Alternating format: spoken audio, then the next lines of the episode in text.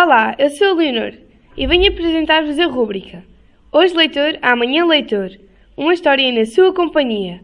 É um espaço de leitura com a colaboração dos alunos do agrupamento número 2, Agrupamento Santa Luzia. A história que vamos ouvir é do escritor António Torrado e tem como título O Segredo.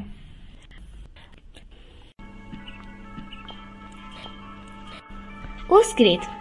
Eu sei do ninho, disse Vasco como quem conta um segredo. Onde? Conta! Quis saber o Reinaldo, travando o braço do amigo. E os dois rapazinhos para casa, vindos da escola. Dali para a frente, o Reinaldo não deu descanso ao Vasco, que já estava arrependido. Descaíra-se a dizer o que agora preferia ter calado. Tento nessa cabeça, tento nessa boca. Tantas vezes eu recomendava à avó. Não sejas chato, Vasco. Conta, eu não digo a ninguém, insistiu o Reinaldo. Juras? Prometo. Prometer não chega. Juras? Está bem, juro.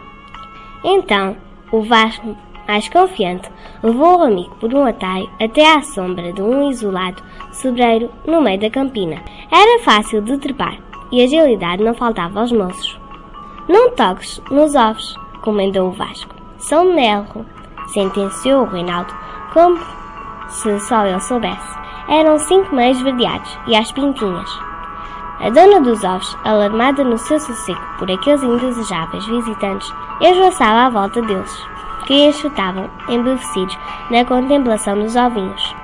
Mal a mãe os viu descer do sobreiro, voltou ao choco, não fossem os ovos arrefecer. No dia seguinte, toda a escola estava a par da notícia. O Vasco descobriram um ninho de melro, onde tanto ainda não sabiam. O Vasco, furioso, foi exigir explicações ao Reinaldo. És uma língua de trapos, já não sou teu amigo. Com cara de inocente, o Reinaldo desculpou-se. Eu, eu só disse ao Arthur.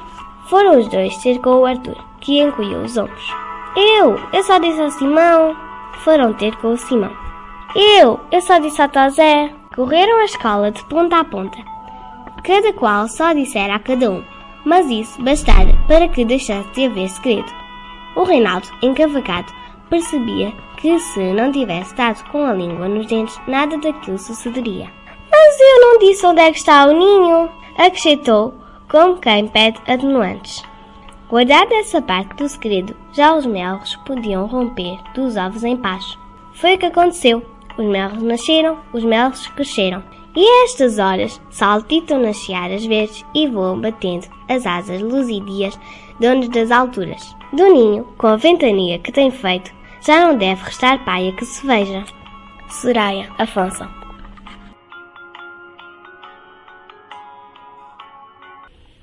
A gravação das histórias conta com o apoio da Biblioteca Escolar, no âmbito do projeto Aprender, Comunicar e Partilhar, com os repórteres SL.